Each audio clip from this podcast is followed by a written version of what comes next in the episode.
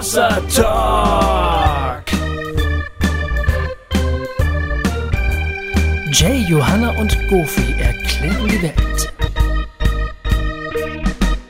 Schön, dass ihr da seid. Herzlich willkommen. Seid nur nicht schüchtern. Wir haben euch gern. Gab's mal als Lied früher in der Kinderstunde. Das Johanna, du hast das letzte Mal übrigens nicht gesungen. Du, so. du wolltest eigentlich singen. ja, okay, ich singe jetzt. Und zwar äh, an unseren Gast Torst, äh, Thorsten Dietz. äh, ein herzliches Schön, dass du da bist. Herzlich willkommen. Sei nur nicht schüchtern. Wir haben dich gern. So ist das. Thorsten Dietz ist in the house. Jetzt, hat, jetzt haben wir das Altersniveau schon auch ein bisschen gesenkt. Ja, Also nee, jetzt das ist ein Kinder Generationslied. Ach so. Ich glaube, Kinder heute singen sowas nicht mehr. Ach so, ach so. Eigentlich nicht. Die Da Eltern singen sich sehr mehr gern. ne? Ja, die Eltern finden es klasse. Dass sie auch nicht schüchtern sein müssen. Schön. Schön, dass du da bist, Thorsten. Schön, dass du da bist, Thorsten. Für alle, die äh, Thorsten noch nicht kennen, ich weiß nicht, gibt's vielleicht. Äh, der Thorsten war vor anderthalb Jahren, glaube ich, warst du das letzte Mal bei uns äh, als Gast und inzwischen hast du eine steile Karriere als Worthausredner hingelegt. Ähm, man gibt, äh, gibt ein paar richtig tolle Vorträge, gerade sind äh, ein paar Vor Vorträge zum Thema Ethik bei Worthaus von dir erschienen, die ich wirklich echt sensationell finde. Äh, Gerade der äh, zweite. Ähm, also er ist schon äh, fantastisch. Also du bist ein Theologe, du bist ein Autor. Ähm, ja, und wir freuen uns, dass du mal wieder hier bei Hossa Talk bist, weil äh, so Menschen, die so klug sind wie du, Die brauchen wir ganz dringend die hier brauchen wir uns. ganz dringend. Und du hast natürlich ein Buch geschrieben und deshalb bist du auch hier. Ja. Jawohl. Ja, letzte Mal war ich noch bei der Sünde, inzwischen bin ich weiter, könnte man sagen. Genau. Beim Glauben, ja, weiter glauben. Weiterglauben heißt das, das Buch. Beim Brendo Verlag erschienen. Und ähm, vielleicht trotzdem nochmal für die, die äh, den ersten Talk nicht gehört haben, so drei Takte zu, zu dir. Wer bist du, wo kommst du her und so. Drei Takte, ja, Thorsten Dietz hier in Marburg, äh, wohnhaft, verheiratet, drei Kinder, bin hier angestellt an der Evangelischen Hochschule Tabor, unterrichte systematische Theologie. Das sind so Fragen, was der christliche Glaube heute beinhaltet für unseren Glauben und für unser Leben. Ganz kurz. Ja. Also, also richtig flott. ja. Bevor wir richtig reingehen in die Sache, gibt es irgendwelche Dinge, die wir ansagen müssen? So Hossa Talk mäßig noch? Ja klar, Was denn zum Beispiel? dass wir jeden gespendeten Euro nach wie vor durch drei teilen, anstatt wie vorher durch zwei. ja, das stimmt. Ähm, Freunde, wir, wir, unter, wir freuen uns über eure Unterstützung. yes. Wir haben sehr, sehr treue Unterstützer und Ich war Unterstützerinnen. völlig, völlig erstaunt darüber. Wir haben mal reingeschaut. Ne? Ja, Gofi hat mir so ein bisschen alles erklärt, wie das so abläuft und so weiter mit euch äh, Spenderinnen und Spendern. Und ähm, ich hatte insgeheim so ein bisschen gedacht, na, bestimmt sitzt irgendwo ein reicher Mensch, der sich liberale Theologie kauft, der das hier alles durchfinanziert. Dem ist tatsächlich nicht so. So ist es nicht. Sondern Gofi sprach wirklich von einer Grassamenbewegung. Das Ja. heißt, viele kleine Spenden machen all das möglich. Ja. Das heißt, seid herzlich ermutigt, auch weiterhin einfach ganz kleine äh, Nümmerchen äh, abzudrücken. Wir können das super gebrauchen und freuen uns sehr darüber. Genau. Genau, und äh, wie gesagt, wir sind jetzt ja zu dritt, äh, haben ja beim letzten Mal kräftig abgefeiert.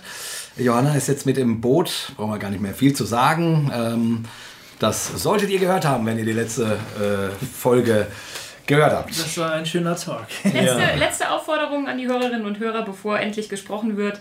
Ähm, ich hatte eine schöne Idee, unseren Shop betreffend.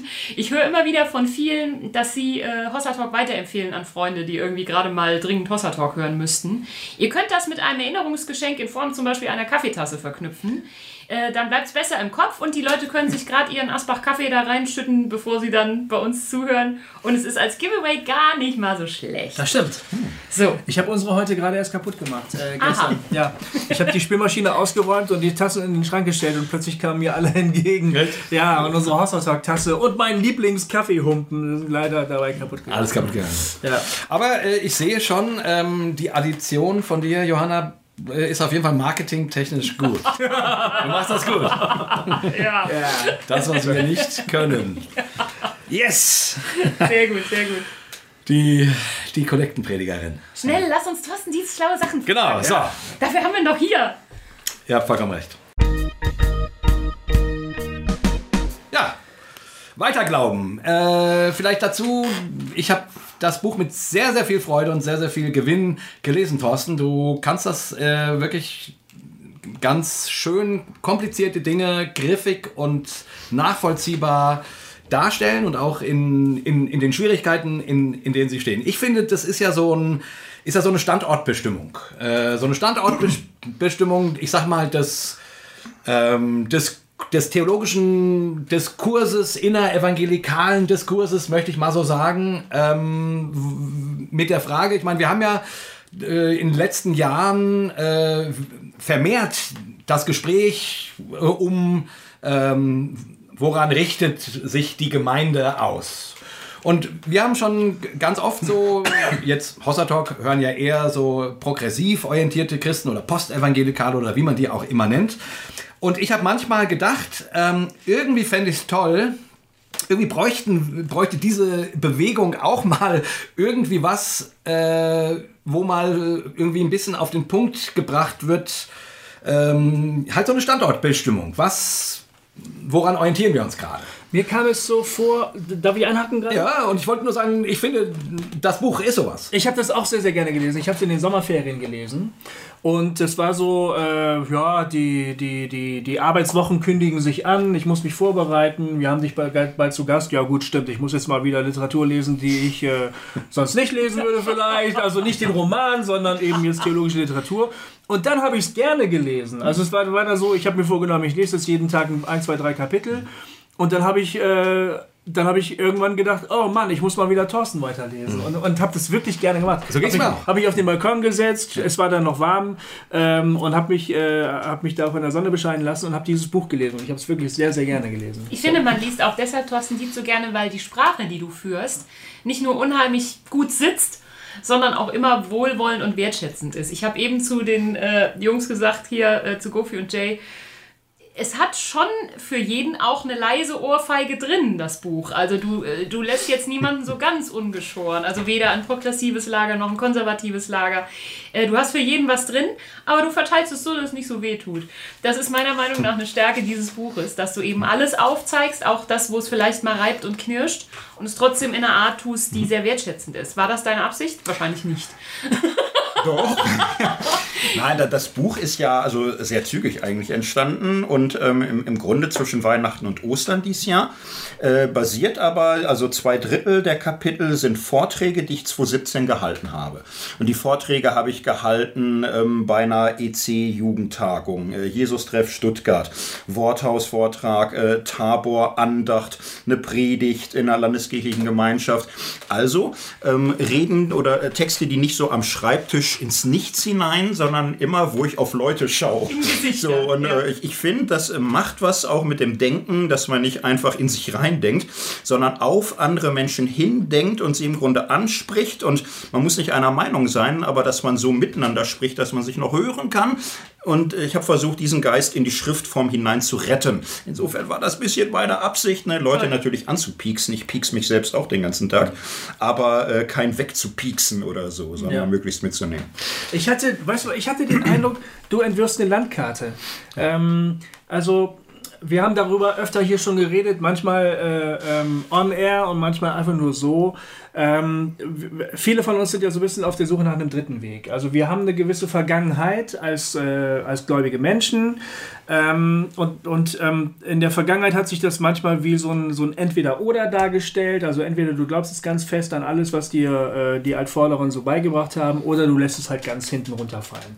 Und mehr und mehr Leute finden sich, dazu gehören auch unsere Haushalt-Talk-Hörerinnen und Hörer, die sagen, ich will weder das eine noch das andere. Ich möchte eigentlich irgendwo da in der Mitte so einen Weg finden. Ich möchte meine Frömmigkeit behalten, ähm, ich möchte meinen Zugang zu Gott behalten, aber ich kann nicht mehr alles von früher mitnehmen, weil mich das nicht mehr trägt und ich will auch nicht alles einfach aufgeben.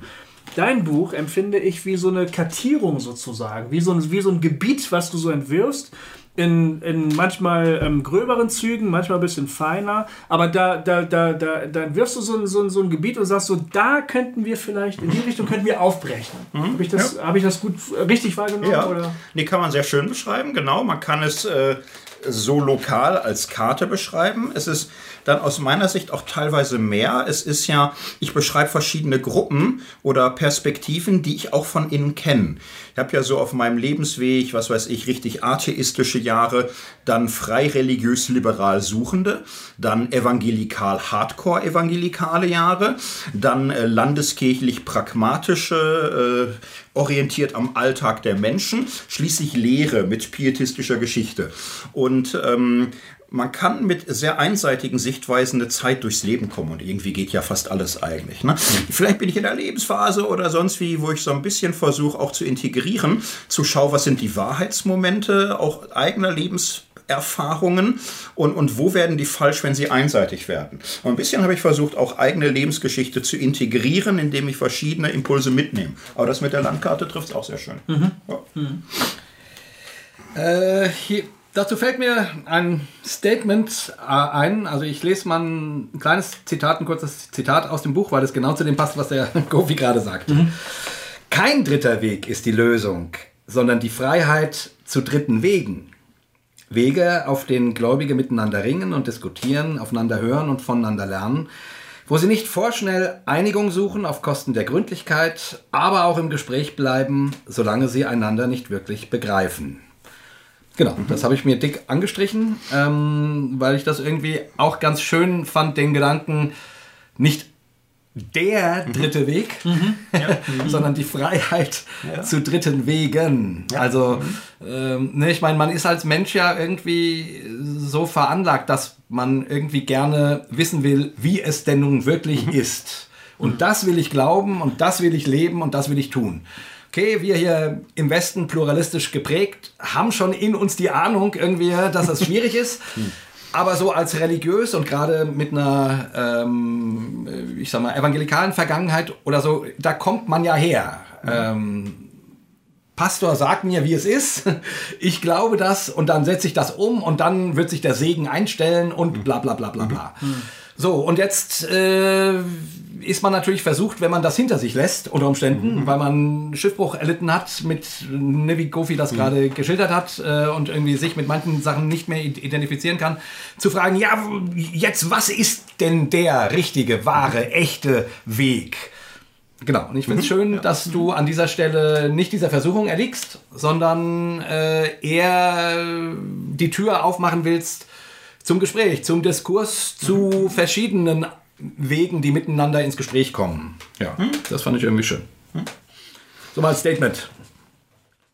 Was ist denn der Unterschied zwischen dritten Wegen und dem dritten Weg? Warum ist es wichtig, da so eine Unterscheidung einzuführen? Also dritter Weg ist ja ein in gewisser Hinsicht auch verbrannter Begriff.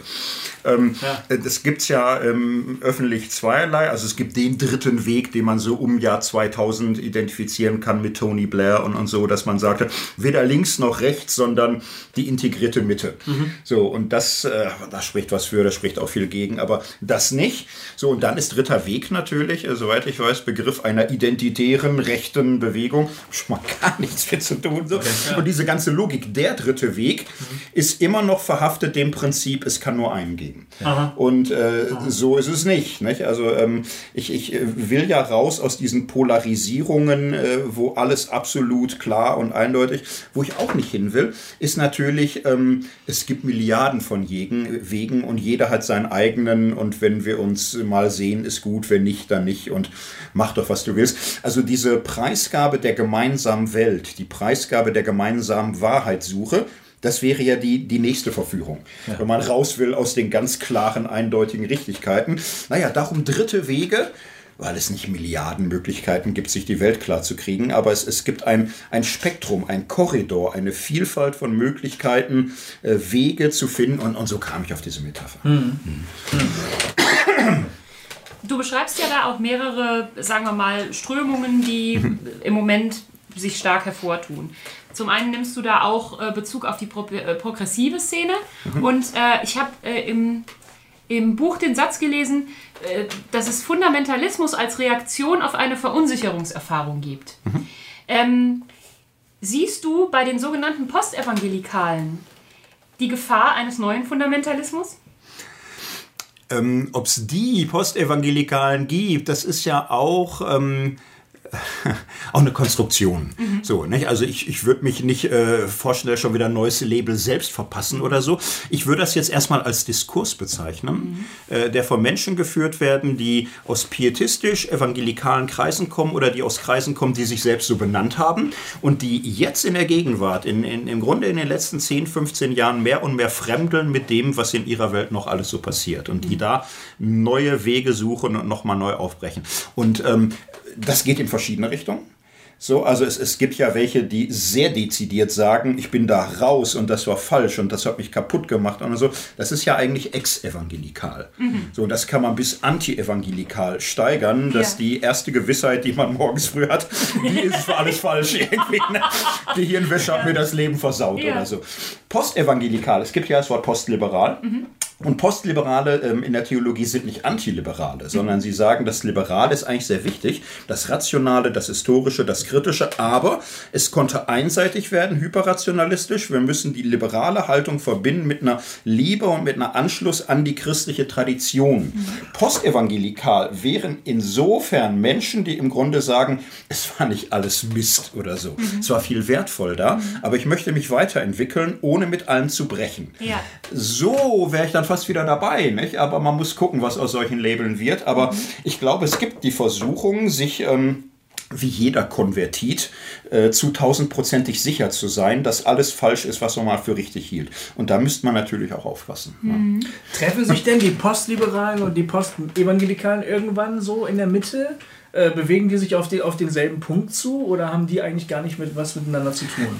Das wäre ein, ein hübsches Stell dich ein. Ich würde es empfehlen irgendwie. Also, also Annonce, Postevangelikaler, Postliberal. Also, also man wird sich gut tun, glaube ich. Man wird sich helfen können. Ja. Der, der Begriff ist ja auch in den USA ist er verbreitet und, und so. Man könnte das in Deutschland einführen. Ich weiß nicht, wer sich hier postliberal nennt. Nein, aber ähm, es, es wäre gut, weil man aus sehr unterschiedlichen Traditionen voneinander was lernen kann. Und für sowas bin ich ja grundsätzlich. Ja, es gibt doch, es gibt doch Grundzüge in der Kirche, äh, wo hm. Leute sagen, ähm, wir haben nichts gegen die. Äh, es sind oft sogar Leute mhm. in, in kirchlichen Ämtern, die, die einen evangelikalen Background haben. Das ist eine ja. interessante Biografie ja. dann. Mhm. Die kommen dann irgendwann in den kirchlichen Kreisen mehr zur Geltung. Die hinterlassen, mhm. die lassen so das Evangelikale, bisschen strenge, bisschen, bisschen enge hinter sich, mhm. fühlen sich in der liberalen Welt wohl und dann schauen sie sich den Werdegang der Kirche an und mhm. sagen, wenn wir so weitermachen, gibt es uns bald nicht mehr. Mhm. Ja. Und dann werden plötzlich kirchliche missionarische Stellen eingerichtet, ja, in Landeskirchen. Mhm. Wo vor zehn Jahren noch gesagt wäre, äh, worden wäre, wenn wir das machen, äh, dann, dann, dann, dann sind wir das gar nicht mehr. Und mittlerweile gibt es da aber auch wieder so ein Umdenken. Mhm. Ne? Ja. Da sagen dann also Leute, die fest in der liberalen Theologie verwurzelt sind, so eine Herzensfrömmigkeit ist aber schon was Schönes. Mhm. Und wenn man einfach mal wieder ein herzliches Gebet sprechen kann und das Leuten auch beibringt, ja, und meinetwegen auch auf der Straße ist das eigentlich auch ganz mhm. schön. Und plötzlich äh, treffen sich da eigentlich Leute mhm. aus ganz unterschiedlichen Herkünften, mhm. die sagen, ja, ich bringe so meine Biografie mit, aber hier an diesem Punkt können wir uns jetzt eigentlich mhm. mal ganz gut versammeln. Ja. Kennst du konkrete Beispiele, wo sowas passiert? Ist, ist das begegnet? Also ich kenne konkrete Beispiele, das kenne ich hier, was weiß ich, aus Stadt Marburg oder auch EKD-Rahmen oder so. Ich finde, eigentlich sollte es in der Kirche auch äh, selbstverständlich sein. Volkskirche ist nun mal, versteht sich als Kirche für alle. Mhm. Und äh, sie hat eine interne Pluralität, die hat sie wirklich. Ähm, sie wäre gut beraten, die wahrzunehmen und die zu pflegen. Und das heißt natürlich, äh, man nimmt wahr, man hat sehr liberal denkende Christen, man hat aber auch sehr konservativ denkende Denkende, man hat pietistisch Verwurzelte, man hat charismatische, offen für pfingstliche Gaben. Äh, Kirche wäre gut beraten, diese Vielfalt wertschätzend und einladend wahrzunehmen, sich so zu öffnen, dass die alle miteinander klarkommen. Die Grundbedingung ist halt, dass man die anderen auch aushält. Also wer in, in Kirche geht und sagt, ich will mich in die Kirche einbringen, aber die Liberalen hasse ich wie die Pest. Schlecht hier. Das kann man keine Gemeinde und kein Gericht. Das geht da nicht. Also man kann sagen, ich bin sicher, dass die irren und dass die wesentliche Dinge nicht kapiert haben. Aber um der Liebe zu Christus willen will ich versuchen, dass wir ihr, das wäre das, wär das Minimum. Ja. Und ich glaube, Kirche. Ähm, als reine liberale, funktionale Volkskirche, die sich auf Kasualien und äh, Präsentation in Rundfunkräten und Medien äh, kapriziert, hat das äh, eine Restlaufzeit.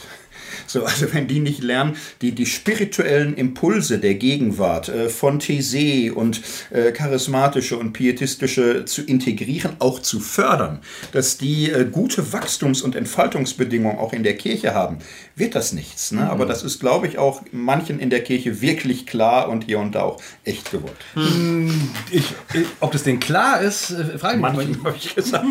ich hoffe vielen oder zunehmend. Ja, ich bin ja nun auch ja. Landeskirchler. So, mhm. ne? Ähm, und ich bin immer wieder erstaunt darüber. Mhm. Äh, ich habe immer das Gefühl, die Landeskirche segelt mit wehenden Fahnen auf den Untergang zu. So, ne? Äh, also die, im Großen und Ganzen wird das, wird das eigene Klientel, was man hat, und das ist ein relativ kleines, bürgerliches Bildungsklientel, was aber auch immer älter wird. So, ähm, ähm, das wird bespielt und das war's dann so. Und, äh, und gut, man lebt davon, dass man halt super viele Karteileichen hat, ähm, ähm, ne, die immer noch Kirchensteuer zahlen ähm, und so. Aber im Großen und Ganzen ist, ist irgendwie klar, dass das nicht lange so gehen wird. Also ich, ich, und meines Erachtens passiert da nichts. Also so wie ich das sehe, werden äh, Projekte, die irgendwie versuchen, mal andere Ansätze zu fahren, äh, im Großen und Ganzen, wenn es gut läuft, ignoriert und wenn es schlecht läuft, äh, kaputt gemacht, ähm, ähm, aber nicht gefördert. Mhm. Äh, Im Großen ja. und Ganzen. Gibt natürlich Ausnahmen. Ja. So. Also ich, ist vielleicht von Bundesländern auch unterschiedlich. Ja, mag, mag sein. Die ich, einzelnen ich, Kirchen handeln, handhaben, handhaben das. Ich spreche jetzt mal hier von der EKHN, die ich sehr liebe, gerade weil sie so liberal ist. Also mhm. äh, gerade weil hier viel Raum mhm. ist, unterschiedlich zu denken und, und zu glauben. So.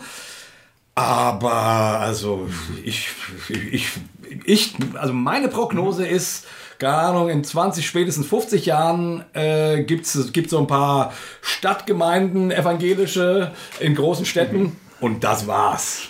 so. Ich würde es mal ein bisschen verteidigen. Ist ja auch mal schön. Ja, ist ja super.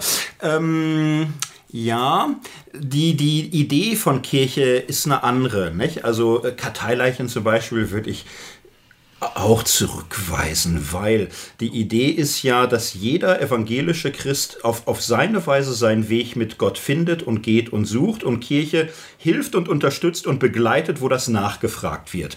Und es ist ja nicht so, dass nur die, was weiß ich, ein, zwei Prozent, die regelmäßig zum Gottesdienst kommen, sich wirklich zur Kirche halten. Es gibt ganz viele, die kommen einmal im Monat oder alle sechs Wochen oder so. Also ein paar Millionen, ein paar Millionen, die aktiv teilnehmen, viele auch nicht.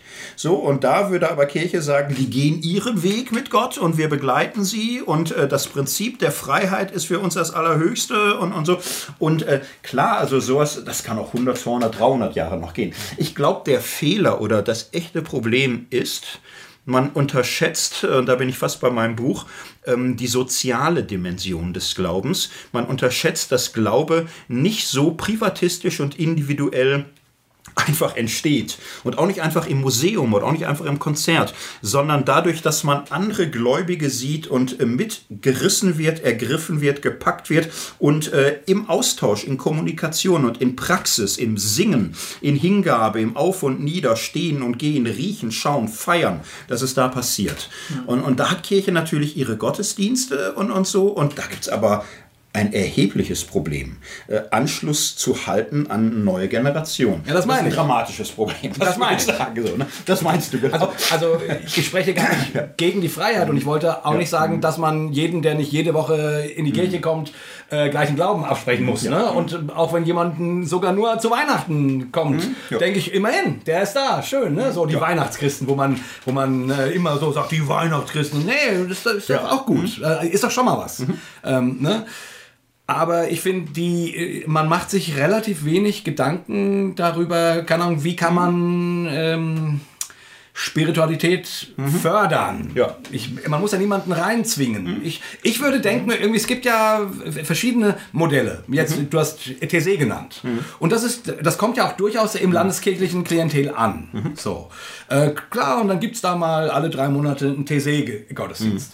Ja, warum macht man nicht mindestens einmal im Monat einen? Oder sogar, äh, oder, oder stellt eine ganze Gemeinde um auf TC. Wir haben hier eine TC-Frömmigkeit, um, um, um, um das zu featuren. Oder, oder dann eben andere. Also es, es gibt ja verschiedene Modelle, die auch landeskirchlich laufen.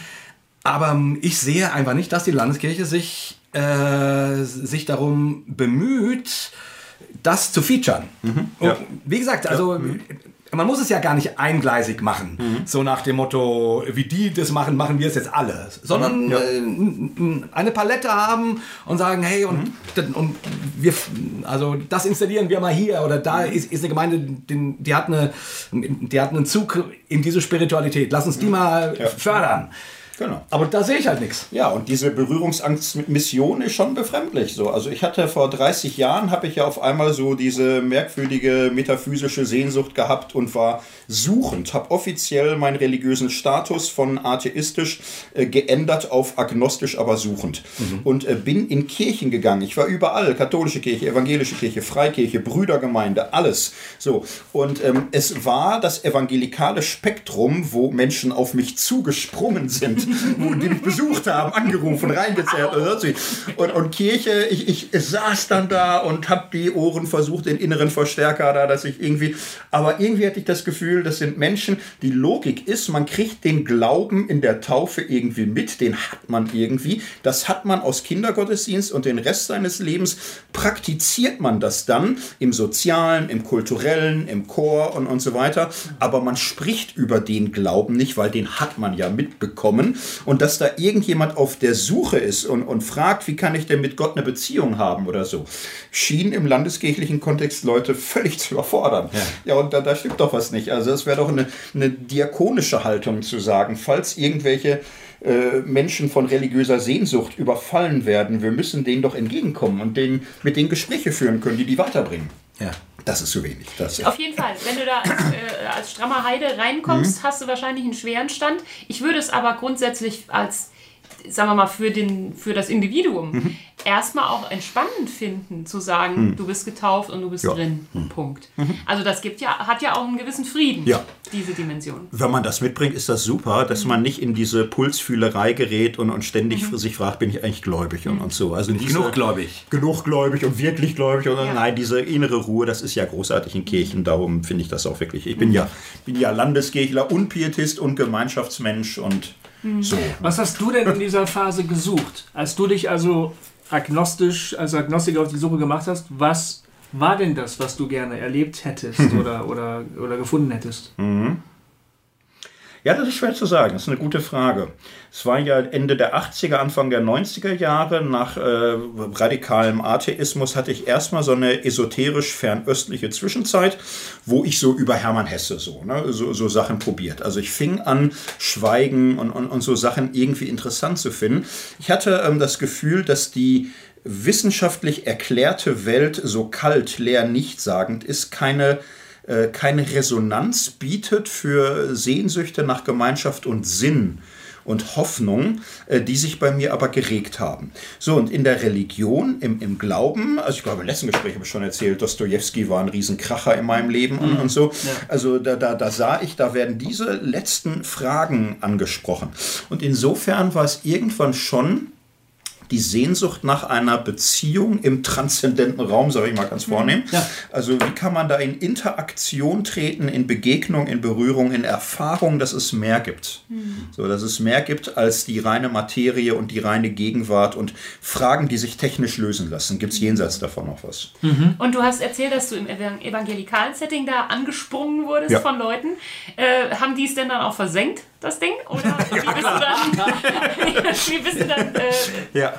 weitergekommen? Ja, die haben mich einfach inspiriert. Die haben mich reingenommen in vielerlei und, und so, also Gebetsgemeinschaften oder so, oder mal ihre Lieder mitsingen, ihre Gottesdienste kommen, äh, Abendmahl teilnehmen und, und, und so. Ich bin ja beim Bibellesen dann zum Glauben gekommen. Ich kann übrigens eine ganz lustige äh, Story aus der Zeit erzählen. Aus Die damit. passt ganz gut, wenn ich überlege zu meinem Buch. Ähm, ihr habt vielleicht mitgekriegt, katholische Kirche hat Fragen mit Abendmahl und wer dahin darf und da dürfen nicht alle und, und so weiter. Das ist immer eine ganz lustige Geschichte.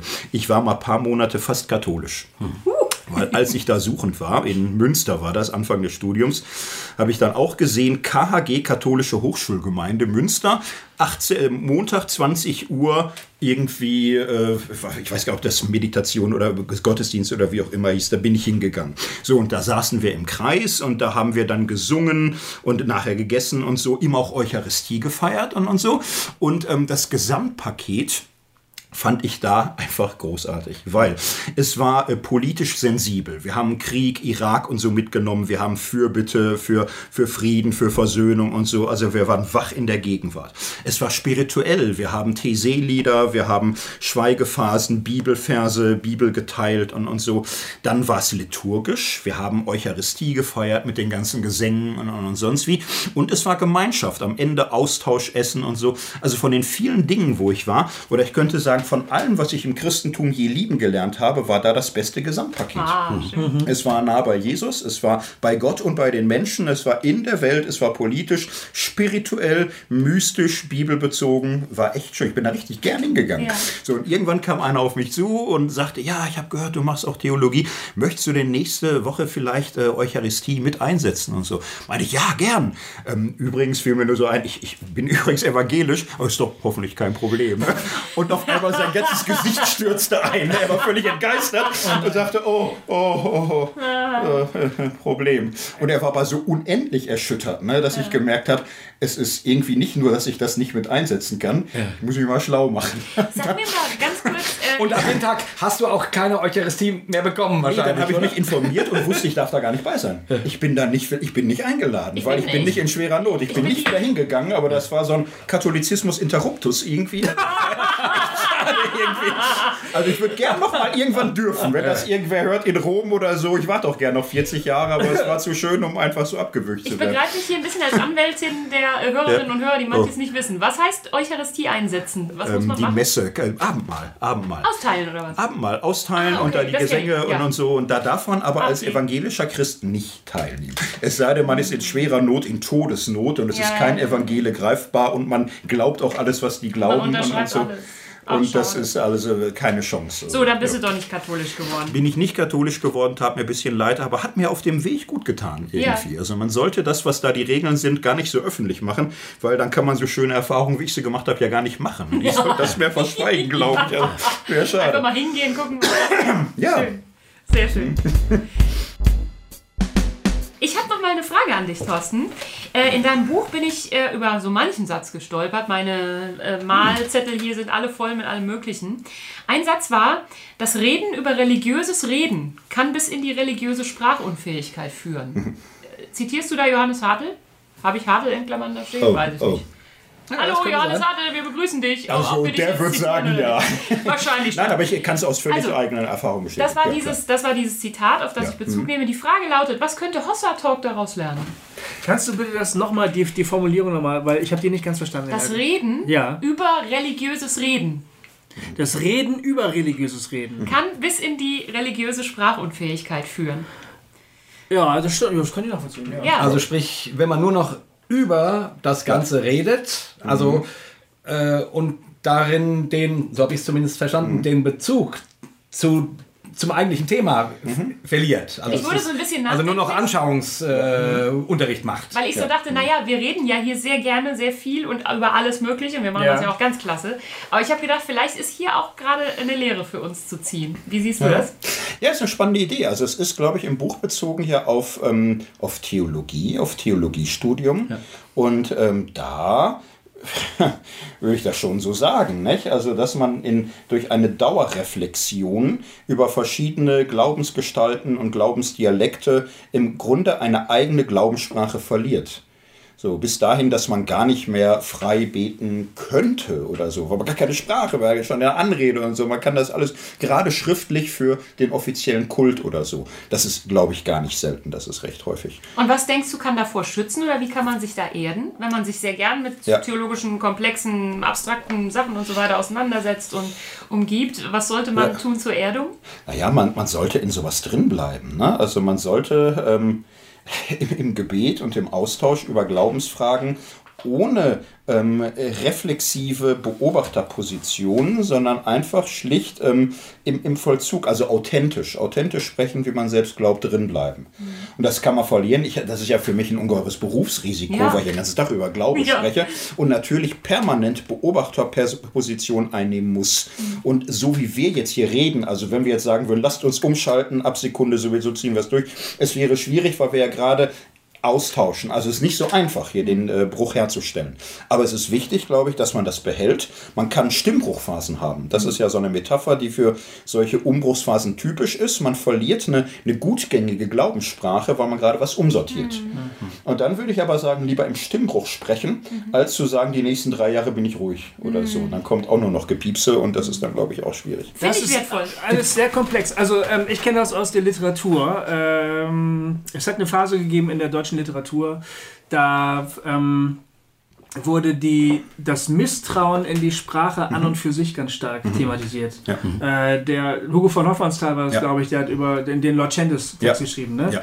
Und da wird beschrieben, also für, für euch Ungebildeten, die das nicht wissen, Also ich? Hallo! das ist also, da, da, da, da beschreibt ein, ein Mensch ähm, das Phänomen, dass er den Worten, die er sagt und schreibt, selbst nicht mehr traut. Die zerfallen für ihn sozusagen. Ähm, ich war damit als, äh, als Literaturstudent konfrontiert und habe gedacht, was hatte, der, was hatte der denn für Probleme? also, meine Güte, also man kann sich aber auch den Kopf machen um alles, wenn man will. Ne? Aber das stimmt ja. Wenn du anfängst, über die Hintergründe der Sprache, die du sprichst, genauer nachzudenken, wenn du dir die Frage stellst, was bedeutet das denn, warum gerade dieses Wort, warum nicht ein anderes Wort und so weiter, dann verliert manches seine Griffigkeit. Ne? Ja. Und es wird plötzlich ganz schwierig, noch richtige, äh, eine richtige Sprache zu finden. Und das kann man zum Beispiel auch im religiösen Bereich haben, wenn man anfängt, ähm, sich zu wundern über die merkwürdig pathetische Sprache, die man beim Gebet so von sich gibt. Oh Herr, wir bitten dich auch Es und wir danken dir auch. Gebetssprache. Da gibt's Und Worte, lieber Vater und so. Ja. Und wenn man einmal anfängt, sich zu fragen, warum eigentlich so und warum nicht anders, äh, mein Gott, können wir das nicht alle mal ein bisschen den Ball flach halten, dann überlegst du dir plötzlich, wie würde ich denn gerne formulieren und dann wird es ganz schwierig. Ne? Du kannst nicht mehr auf die alten Formeln rekurrieren, sondern du, du musst dann immer so, also ich, ich will jetzt mal ganz authentisch sein, also äh, äh, äh, Jesus. Hey. Und dann bist du Hey, plötzlich hi. bei. Nee, nee, pass auf, und dann bist du plötzlich bei Gott. Wir haben so Bock auf dich, Gott. Mit, mit Was im G- Volksbibeldeutsch. G-A-W-D, ne? so Gott. Und du bist bei der nächsten Formel. Und dann, und, dann, und dann problematisierst du das auch wieder und alles wird furchtbar schwierig. Ne? Und auf der einen Seite sagen wir, ja, du musst eine eigene Sprache finden, also musst du wohl durch so eine Stimm Stimmbruchphase dann auch gehen. Du musst es reflektieren. Ähm, wenn du wirklich sprachfähig werden willst in deinem Glauben, musst du wissen, was du da eigentlich sagst. All diese stark verkürzten, verdichteten Formeln mit Sühne und Opfer und Blut und Kreuz und Thron und so, du musst irgendwann mal anfangen zu fragen, was bedeutet das eigentlich. Aber so wie du anfängst zu fragen, wird es verdammt schwer. Ja, und genau, ähm, und du wirst den, also ich glaube, es gibt beide Effekte. Ne? Es gibt den Effekt, wo dir dann alles irgendwie zwischen den Fingern zerrinnt, weil du nicht mehr genau weißt, worüber rede ich, was habe ich denn früher alles da gesprochen. Ich, ich hatte ja überhaupt keine Ahnung. Ja. Und du selber gerade nicht mehr genau weißt, was denke ich denn da, was glaube ich denn da. Das ist der eine Effekt. Und dann gibt es aber auch den Effekt, wo du, also äh, wo du dann hoffentlich, und das beschreibst du übrigens auch in deinem Buch, äh, wieder zu einer Art zweiten Naivität zurückfindest, weil du sagst, ja, ich, Das ist von Johannes Hartl, oder? ja, ja, genau. Ähm, ich kann nicht mehr genau, also äh, wenn ich das Wort Opfer sage, dann geht ein, eigentlich ein Riesenkopf, ein Riesenkosmos auf. Und der ist es auch, auch wert, mal anzugucken und da reinzutauchen und, und auszuloten und, und so weiter. Und dann gibt es den Moment, wo ich vielleicht Opfer sage und all das beiseite schiebe und, und damit was Bestimmtes meine, was gerade mein Herz bewegt. So. Und das sind, glaube ich, äh, dann zwei verschiedene Ebenen, die aber beide wichtig sind. Weil wenn du nur immer das sagst, was dein Herz bewegt oder nur das, das in dem Begriff hörst, was dein Herz bewegt, dann ist das, äh, dann kommt unter Umständen anderes gar nicht mehr vor. Mhm. Ähm, und das ist dann unter Umständen eng oder zu wenig oder wie auch immer. Aber wenn du es nur noch zerredest mhm, ja. und, und keinen persönlichen Zugriff darauf mehr hast, dann, äh, dann ist genau das, was du sagtest, dann, oder nee, was dein Zitat sagte, Johanna, dann verliert man den Bezug dazu. Mhm, ja. ähm, oder? Ja. Also ich schließe kurz, es ist wichtig, sich als Person selbst immer noch mit reinzunehmen, so ein bisschen. Oder die eigene, ähm, den eigenen Glauben mit drinnen zu lassen im Ja, auf Nachdenken. jeden Fall, was gar nicht anders Kannst funktioniert. Kannst du eh nicht anders? Ne? Also du kannst es so konstruieren. Es gibt natürlich mhm. Glaubenstypen, die so konzipiert sind, als wäre Glaube eine in sich feststehende, sagbare Weltanschauung mit lauter Richtigkeiten, die Antithesen nach sich ziehen das ist eine Illusion. Mhm. So funktioniert das gar nicht. Du kannst das nicht als Weltanschauung verobjektivieren und absolut stellen. Und äh, die, die Bibel zeigt das ja nun einfach wahnsinnig gut. Mhm. Es gibt keine einheitliche Bibelsprache oder Bibeltheologie. Es gibt, eine, es, es gibt vier Evangelien. Es, es gibt viele Briefe, viele Perspektiven und die sind gar nicht ineinander übersetzbar. So, und, und was machen wir daraus? Naja, wir müssen unsere eigene Sprache finden, die natürlich genährt und angeregt ist von diesen Grundsprachen des Glaubens, die wir davor mhm. finden. Und das merkt man aber wahrscheinlich nicht am Anfang des Glaubens. Das merkt man mit der Zeit. Nicht? Bei vertieften Bibellesen merkt man vielleicht mit der Zeit, hoffentlich mit viel Glück, so ähm, die, die Vielfalt der Perspektiven, die man auch aushalten können muss. Mhm. So, und, und wie man das für seine eigene Zeit in der eigenen Frömmigkeit formulieren kann. Mhm. Dazu passt vielleicht noch ein Zitat, was ich hier jetzt einfach mal bringe, ähm, wo du über die ähm, über das Geheimnis mhm. sprichst, über Gott als Geheimnis. Ähm, und äh, das war, fand ich, sehr griffig. Also du zitierst ja erstmal einen Satz von Paulus, wir wandeln im Glauben, nicht im Schauen. Jetzt äh, schließt du an, nicht, dass es nichts zu sehen gibt, aber in dem, was zu sehen ist, wirklich Gott zu erkennen, ist noch einmal etwas anderes mhm. als das, was mit bloßem Auge zu erkennen ist. Diese Spannung lässt sich nicht auflösen. Gott macht sich anschaulich und bleibt doch unsichtbar. Er lässt sich berühren und bleibt doch ungreifbar. Davon sind letztlich alle Einsichten des Glaubens geprägt. Also Gott vermittelt sich mhm. und Gott ist nicht zu fassen. Mhm. Gott offenbart sich und Gott entzieht sich. Gleichermaßen. Das mhm. Bild greifst du auch immer wieder auf. Das hat mir gut gefallen, weil, äh, weil ich das aus meinem eigenen Leben mhm. genauso kenne. Ne? Ich, ich mache mir Gedanken über Gott und denke, boah, das ist, ein, das ist geil, ja, wow, cool. So, und zwei Tage später äh, macht alles und ich denke, ja, aber was ist mit der Sache? Und dann, und plötzlich, äh, wo ich zwei Tage vorher noch dachte, jetzt habe ich den Zipfel äh, des Gewandes zu fassen bekommen, äh, dann ist er abgerissen. Mhm. und ich stehe da mit meinem Zipfel und denke, äh, und wo ist jetzt das Eigentliche? Mhm. Also so, ne? Ähm, also diese Spannung, glaube ich, die ist äh, am Anfang, wenn man sich frisch bekehrt, glaube ich, empfindet man das nicht so. Da hat man das Gefühl, Gott ist immer da, so immer greifbar. Aber irgendwann stellt sich das ein. Ähm, warum macht uns Gott das so schwer? Ja, gute Frage. Ja. Das hat mich auch sehr angesprochen. ja. ja. Ja, ist schon eine Frage. Wahrscheinlich auch, weil ich gerade die, die Serie Preacher gucke. Ja. Hast du die mal gesehen, eigentlich, Preacher? Nee, die noch nicht. Das ist wirklich sehr, sehr okay. derb. Das ist eine ganz derbe. Ich kann das nicht empfehlen, liebe Hörer und Hörer. okay. Steht auf meinem Zettel übrigens. Sehr brutal. es ist, aber es ist völlig überkandidelt brutal. Okay. Und die Geschichte ist so geil, weil, weil Gott ist weg. Oh, ja. Also Gott ist abgehauen. Der, ja. der, mhm. ähm, der fährt mit der Harley Davidson in einem Hunde Hundekostüm über die Welt und hat keinen Bock mehr. Ja. und der Preacher Jesse Custer sucht ihn. Ne? Mhm. Äh, und, und, aber äh, das, das, ist Klamauk. Aber die, da kommt immer wieder diese ganz ehrliche Frage: Verdammt nochmal, Gott, wo bist du eigentlich? Mhm. Ne? Mhm. Ähm, und und äh, die, die, diese Figuren mit ihren völlig überzogenen Problemen kommen dann aber immer wieder an diesen Punkt. Und dann, wenn diese Frage gestellt wird, weiß man, das ist jetzt wirklich ernst gemeint. Ne? Und dann ja. sagen Gott, Leute, Gott, wenn ich dich finde, ich versohl dir den Arsch. Wo bist du die ganze Zeit? Ne? Mhm. Ja. Äh, das ist wirklich eine Frage. Warum entzieht er sich? Auf der einen Seite suchen wir ihn, dann haben wir punktuelle Erlebnisse, wo wir mhm. das Gefühl haben, wir haben sowas wie eine Begegnung erlebt. Mhm. Und dann ist es wieder ganz weit weg. Ne? Mhm. Ja. Ich meine, ich kann es am Beispiel durchgehen. Also gehen wir zum Karfreitag. Jetzt ist gerade Sommer, aber egal. Gehen wir zum Karfreitag. Was sieht man da? Man sieht viel. Nicht? Man sieht Jesus, wie er leidet, wie er schreit, wie er betet, wie er stirbt. Was sieht man? Jetzt können wir als Christen sagen, wir sehen hier, wie Gott seine Liebe zeigt, wie er seine Hingabe zeigt, wie er seinen Sohn opfert für uns, wie Jesus sein Leben gibt für uns. Wer sieht das? Äh, maximal ein Verbrecher kurz vorm Tod und ein römischer Hauptmann.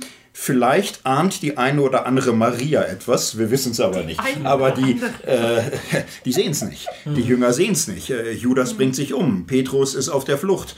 Äh, sie sehen es alle nicht. Obwohl es doch sichtbar ist. Wir würden doch sagen, Gott zeigt am Kreuz seine Liebe. Und dass er sie aber zeigt, ähm, sagen uns nicht die Ohren, äh, die Augen allein. So, ne? Es ist diese Botschaft, die uns im, im Grunde sagt, so. Und der Witz ist, in der Auferstehung ist doch genauso. Manche tun so, als hätte in der Auferstehung Gott dann bewiesen, dass doch, naja, Jesus ist nicht auferstanden wie Jon Snow oder so. Dass wir oh, guck mal, der lebt wieder, das ist ja schön, da geht es ja weiter irgendwie. Sondern, dass er wieder lebt, ist ja im, im Grunde nur die, sagen wir mal, die, die Außenseite dessen, dass ein neuer Äon begonnen hat, ein neues Zeitalter, dass wir mit Christus auferstanden sind. Kolosserbrief, das sieht man überhaupt nicht, wenn man ihn sieht. Mhm. Sieht man auch nicht, wenn er Fisch ist. Also selbst in der Auferstehung sieht man, oho, habe ich da eine Erscheinung oder Halluzination oder lebt der wirklich? Aber ich sehe nicht die äh, Versöhnung in Kreuz und Auferstehung. Das muss ich hören, das muss mich ergreifen. Und jetzt die spannende Frage. Könnte Gott das nicht besser machen? Könnte er da nicht überzeugender, durchgreifender und, und sonst wie? Und das ist dann, glaube ich, schon mein Vorgängerbuch mit der Sünde. So, unser Ding ist ja das Misstrauen gegenüber Gott, unsere innere Blindheit, unsere Verschlossenheit, für die es keine Lösung ist, dass Gott uns äh, zwingend überführt. So, das will er offenbar nicht, sondern er will dieses Zwielicht, wo wir lernen zu vertrauen, lernen unser Herz zu öffnen, lernen uns einzulassen auf das, was uns nicht überwältigt, aber einlädt und äh, auf diesen Modus sich einzustellen. Darum geht es, glaube ich, im Glauben. Und ganz viele Lebenserfahrungen, wo wir im Leben Dinge nennen können, da hat Gott in meinem Leben positiv eingegriffen und manchmal auch scheint das Gegenteil zu stimmen. Aber das Gute beweist nichts und das Schlechte widerlegt nichts. Sondern durch beides hindurch ist es irgendwie die Frage, kann ich lernen zu vertrauen, zu lieben, zu hoffen, denn darum mhm. geht's. Mhm. Aber das ist ja genau der Punkt. Ne? Ich erinnere mich an Lebenssituationen, wo ich gesagt habe, äh, wo die ich dann genommen habe und gesagt habe, wow, und da habe ich Gott erlebt, da hat Gott das und das getan. Ein paar Jahre später, im Rückblick, habe ich gedacht, mhm. mh, na, das war schon ganz schön vollmundig, mhm. äh, meine Deutung, mhm. ne, ja. aus, äh, aus dem jugendlichen Eifer oder wie auch immer. Mhm. Und dann wurde ich plötzlich vorsichtiger mhm. und, äh, und heute fällt mir es oft schwer mhm. zu sagen, und dann hat Gott zu mir das und das gesagt oder dann hat Gott äh, mich in die Richtung geführt, weil ich immer denke, ja, ich kenne ja Leute, die, die machen das pausenlos und äh, ich, ich, ich stehe daneben und denke mir, hm, also du hast es aber einfach irgendwie. Mhm. Bei dir scheint das so zu funktionieren, ne? diese Lebensdeutung, das ist passiert, weil. Mhm, ja. ne? Aber diese Lebensdeutung macht ja derjenige, die, die, mhm. die schreibt ja gar nicht Gott an die Wand oder, oder plötzlich äh, ähm, schickt dir eine E-Mail und, und, sagt, lieber Jay, das und das ist passiert, weil. Sondern das ist eine Deutung, die irgendjemand sich ausdenkt. Mhm. Und ich denke mal, ja, nee, sorry, das kann ich nicht mehr. Ich, mhm. äh, ich, ich kann nicht mehr einfach Gott Dinge in, in den Schoß legen, nur damit ich mich besser fühle mhm. ähm, ähm, ähm, und mein Leben ähm, plötzlich mehr Sinn kriegt. Mhm. Ja. Also weißt du, was ich meine? Ja, ja, die Problematik, ähm, Gott zu fassen. Und das meinte genau das, was ich gerade wieder sagte. Gott zu fassen zu kriegen. Und, ähm, und eben mit dem Zipfel dazustehen und sagen, war das jetzt Gott oder war das, oder war das nett? Oder, oder, oder, oder wollte er mir was sagen oder, oder hatte ich nur eine Magenverstimmung? Ja. So. Wisst ihr, was ich meine? Ja. Ja, ja, du hast gerade angedeutet, dass das Vertrauen geübt oder gelernt ja. werden soll. Und im Buch äh, und auch in anderen Besprechungen des Buches lädst du ein zu einer erfahrungsoffenen Spiritualität. Mhm. Wie möchtest du das näher ausführen? Erfahrung ist auch eine Spiritualität. Was habe ich da bloß gemeint? ja, genau. für Sache, ne? Naja, was ich ausführen möchte, das ist ja an sich ähm, der Schritt hinaus über die Vorstellung, das Christentum ist so ein Welterklärungsmechanismus, also ist Theorie. So, und, und äh, das ist heutzutage eine Versuchung. Theorien kann man in den Griff kriegen, kann man einigermaßen abzirkeln und sich da sehr sicher sein. Christsein ist aber nicht eine Theorie haben, sondern es ist eine Praxis. Mhm. So, es ist ein, ein Leben, ein Denken, das Denken gehört dazu, aber auch ein Erfahren. So, und erfahrungsoffen, ich denke schon, dass ähm, Glaube als Lebenshaltung ähm, wesentlich davon lebt, dass ich für Gott berührbar bin. Für Gott berührbar sein heißt ganz schlicht, dass äh, bestimmte Dinge mich freuen im Blick auf ihn, dass ich Danke sage, dass ich bestimmte Dinge einfach Gott zuschreibe und sage Danke dafür. Aber dass sich bestimmte Dinge auch frustrieren mhm. und ich sage, warum? So, ich kann mir eine Theorie bauen, wo Gott äh, überhaupt nicht interagiert. Ich kann mir eine ganz liberale Theorie machen, wo Gott im, im Grunde eine Abschlussfunktion meiner Welterklärung ist. Und, und, ja. der hat aber nichts zu tun, damit dass das Essen äh, schmeckt oder dass ich irgendwie unfallfrei, da hat er nichts mit zu tun. Das ist alles überhaupt nicht mehr sein Metier. Dann habe ich im, im Grunde eine Welt, wo ich, wo ich in, wo, die keine Berührung mit Gott hat. Mhm. Ich glaube, dass diese Berührungsoffenheit nach oben irgendwo zum Glauben gehört. Das bedeutet, man öffnet sich aber auch für Freude und Leid, für Frustration und Dankbarkeit. Naja, das finde ich aber gut. Mhm. Das ist das wirkliche Leben. Und wenn Gott da nicht mittendrin ist, dann, puh, dann ist das, glaube ich, etwas, was in bestimmten Lebensphasen auch ganz absterben kann, weil es sowieso schon keine Rolle mehr spielt für den Alltag, den man so hat. Mhm. Der Gläubige der Zukunft müsste ein Mystiker sein. Ja. Ich wollte, bevor wir zum Thema Mystik kommen, weil. Äh achso, Punkt. Ja, ja, aber der, der, der, der, Punkt kündigt sich schon an. Ja, ja, der kündigt sich an. Ja, ja, der kündigt sich an, aber äh, ich hätte noch einen Zwischenschritt, weil wir auch vom Buch her im Grunde noch ein paar Zwischenschritte haben. Die müssen wir nicht alle ab, abgrasen, mhm. ist schon klar. Mhm. Nur für mich ähm, knüpft sich noch was anderes, bevor wir dann zum Thema Mystik kommen. Das ist ja dann mhm. auch einer der hinteren mhm. Punkte mhm. im Buch. Äh, zumindest noch eine, äh, auch eine echte persönliche Frage äh, von mir an, die ich habe. Und jetzt habe ich hier schon mal so einen blöden Theologen sitzen, der soll mir Hast das jetzt du endlich mal... Thorsten Dietz blöd genannt? nein, vor die Tür. nein, ich habe die Theologen an sich blöde genannt. Was? das erste werde ich ertragen. Das Und du verlangst eine Entschuldigung von mir. Satisfaktion morgen. Nein, nein, nein, nein, nein. Ich mag ja Theologen, ist ja, kein, ist ja keine Frage. Ähm, du, du machst das, äh, ne? Du bringst Gott als Geheimnis ins Spiel mhm. und wie, wie das eben erwähnt war, ist damit nicht gesagt, es ist nichts zu sehen. Mhm. Es ist was zu sehen. Es ist auch was zu deuten. Aber äh, Gott ist nicht, ähm, ich sag mal, in einen Kasten zu stecken, in eine, in eine Theorie, in, einen, in, einen, in, in, eine Weltanschauung. Also Gott ist mehr. Er, er macht sich auch unverfügbar und so weiter. Mhm. Das hatten wir. Dann geht es in deinem Buch um das große Thema Wahrheit. Wie ist Wahrheit wahrzunehmen? Was für eine Rolle spielt es, wenn Jesus sagt, ich bin die Wahrheit? Das gehst du wirklich sehr, sehr intensiv und ähm, auch spannend an, finde ich eben, weil es da nicht um, um Wahrheit im Sinne von Glaubenssätzen geht, dogmatischen Aussagen, sondern eher um relationale Dinge, um, äh, um, um, um ein Reagieren auf Dinge und so. Also ich, ich, ich reiß das nur so an, um, um mal irgendwie auch so ein bisschen so einen Überblick über dein Buch zu bringen. Dann geht es irgendwann um, um Schriftverständnis. Mhm. Was ist die Bibel? So, und ähm, wie man sich schon denken kann, hier kommt jetzt gleich meine Frage ins Spiel. ähm, Wir nähern ähm, uns der Frage. Genau. Du machst das ganz spannend. Du zeigst am Beispiel der Sintflutgeschichte, äh, dass, es, dass es also aus heutiger Perspektive eigentlich unmöglich ist, das als einen historischen Bericht zu lesen. So. Und, äh, und zeigst dann aber trotzdem, ähm, wie viel ähm, Wichtiges in dieser Geschichte steckt und wie viel uns Ansprechendes mhm. in der Geschichte steckt. So. Ähm, und das ist ja, äh, glaube ich, äh, also oder das Problemfeld, was sich da ankündigt, mhm. Äh, ist, glaube ich, äh, ein allgemeines von uns äh, Gläubigen im 21. Jahrhundert. Mhm. Wir haben Wissenschaft, die uns die Welt erklärt, die uns die Welt anders erklärt als vor 500 Jahren. Mhm. Ähm, ähm, in unserem Weltbild äh, funktioniert ganz viel ohne Gott. So, das war vor 500 Jahren anders oder vor 1000 Jahren oder wie auch immer. Das hat sich geändert.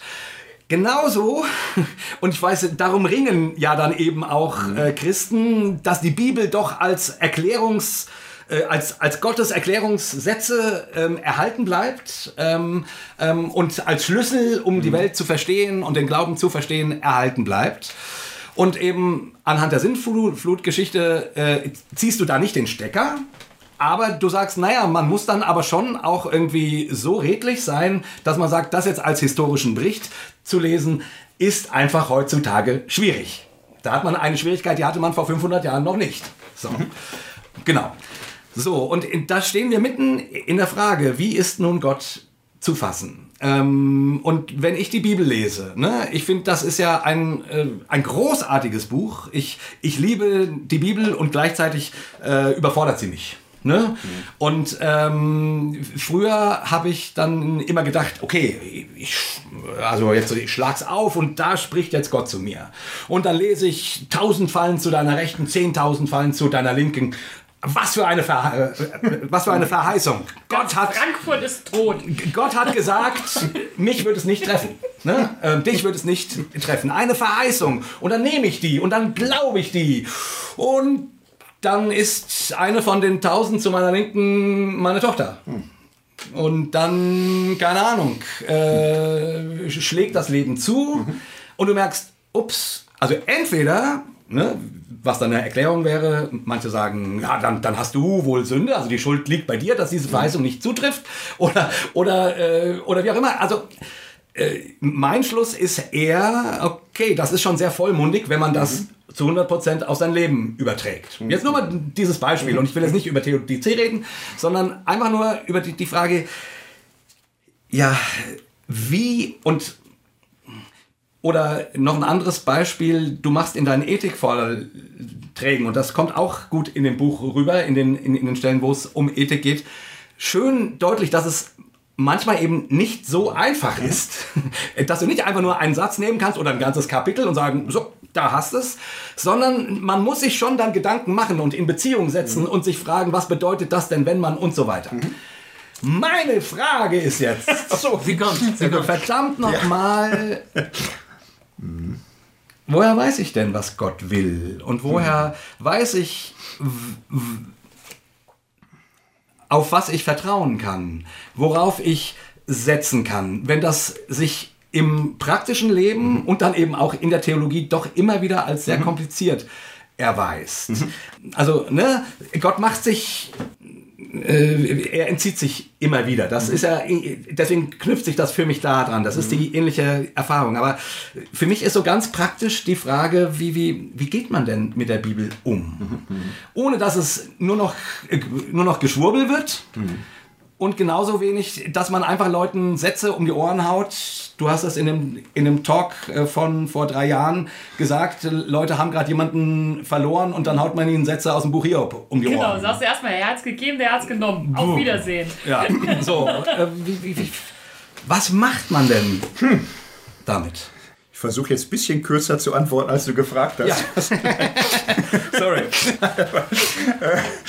Ich unterrichte ja in einer Hochschule, die heißt Tabor. Und, und für uns ist so eine äh, Schlüsselgeschichte, die Verklärung auf dem Berg, war historisch vielleicht nicht der Tabor, egal. Mhm. Da sind wir auch schon großzügig, passt zum Thema. Nein, und, und da heißt es ja am Ende nicht, äh, sie sahen niemand als Jesus allein.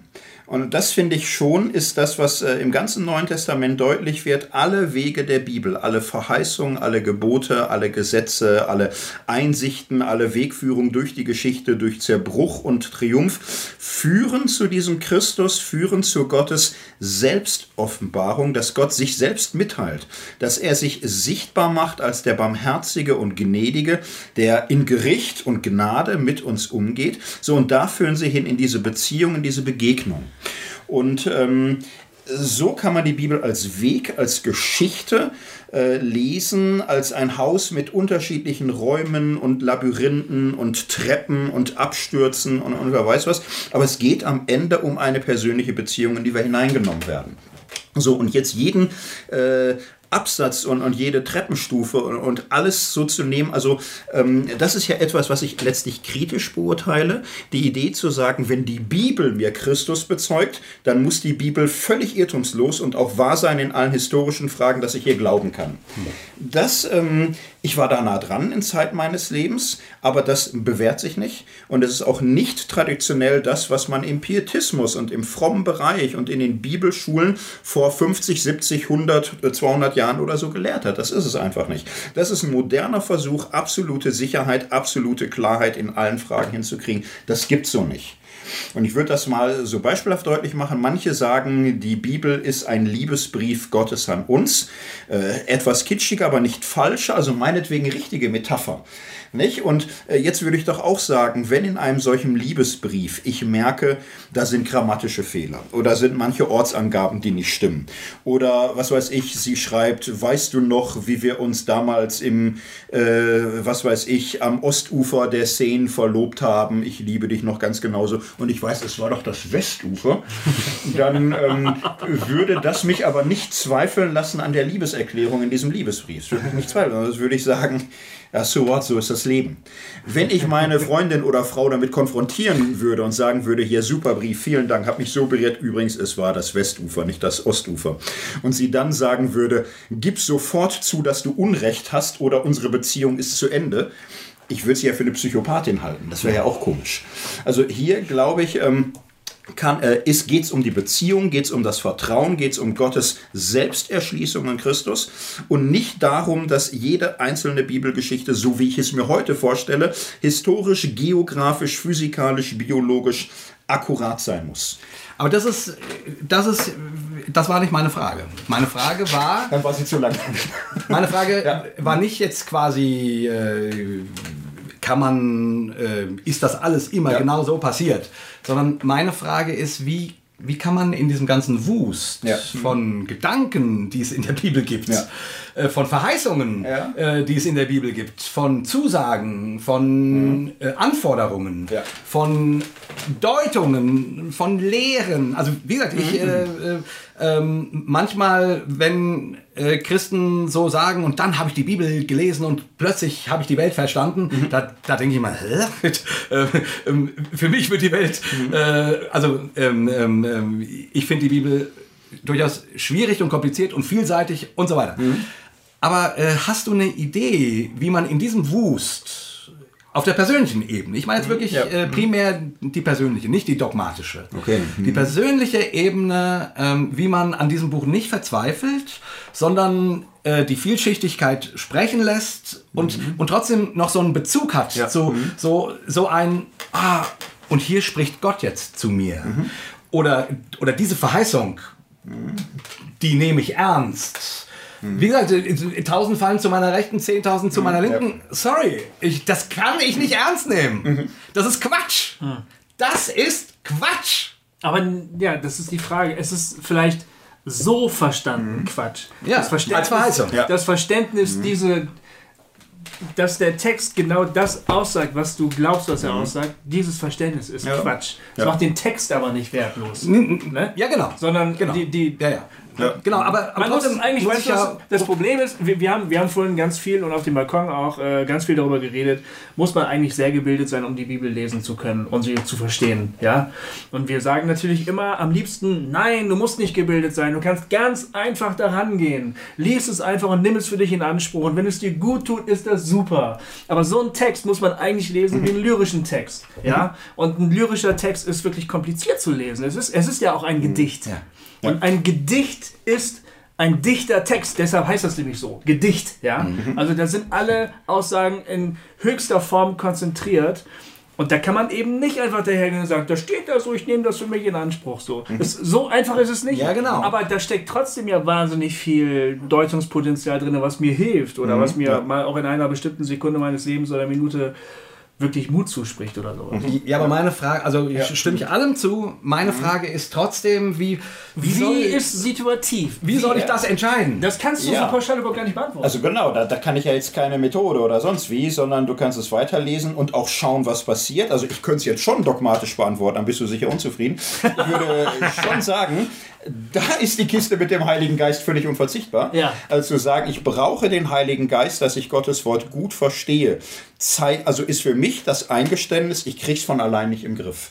Hier muss was passieren, hier muss ich irgendwie berührt oder angesprochen werden und da muss mir was aufgehen. Ich finde, Hilfsgedanken sind auch, ich sollte an die Bibel nicht Erwartungen stellen, die Nonsens sind. Also ich sollte nicht erwarten, dass sie völlig widerspruchsfrei und in jeder, also diesen ganzen Perfektionsidealen entspricht. Auch nicht, dass sie überzeitlich und sonst wie. Die biblischen Texte sind sehr situativ, sehr zeitgebunden, sehr kulturgebunden. Und das muss ich aushalten können. Und da stehen viele Sachen drin, wo wir erstmal Nein schreien müssen, wenn wir noch bei Trost sind. Wenn da Regeln benannt werden, unter welchen Umständen man die eigene Tochter als Sklavin verkauft oder so, glaube ich keine Frage, dass man da raus ist. Also ich habe heute Morgen das Buch Esra gelesen. Und äh, das endet ja mit dem Gebot einer Massenscheidung, tut die ganzen Fremden von euch weg. Irgendwie. Und er weint dann auch und es tut ihm weh. Das Buch strengt mich mal ein bisschen an, weil im Buch Ruth steht ja im Grunde das Gegenteil. Und das Buch Ruth ist mir tausendmal näher. Das lese ich immer mit innerer Freude. Beim Buch Esra hole ich immer vorher Tiefluft.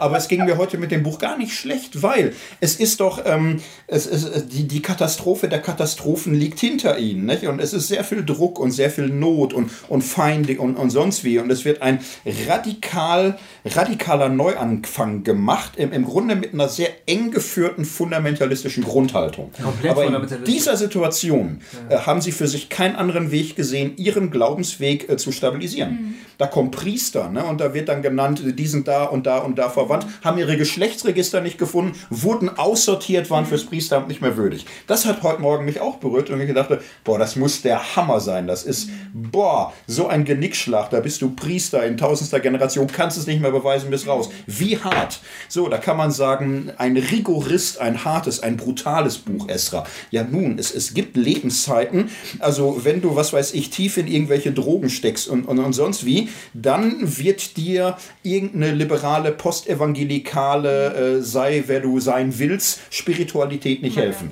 Dann Ich bist du mit kenne- einer harten Sekte besser beraten, ehrlich gesagt. Ich kenne äh, Kinder aus, aus russlanddeutschen Familien, Ja. die äh, schon seit Generationen als Christen Mhm. im kommunistischen System durchkommen mussten. Die sind nicht umsonst so straight.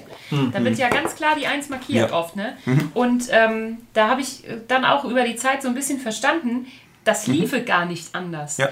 Die mussten sich ja permanent gegen den äh, forcierten Atheismus eigentlich abgrenzen.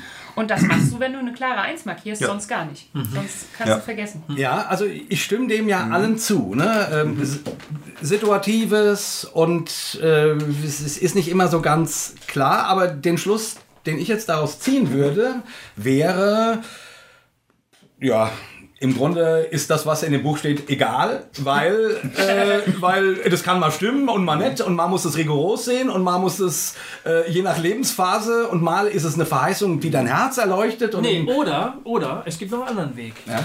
Ich sage als äh, gläubiger Mensch, ähm, ähm, ich nehme sozusagen so eine, so, eine, so eine Deutungsautorität für mich in Anspruch. Ja?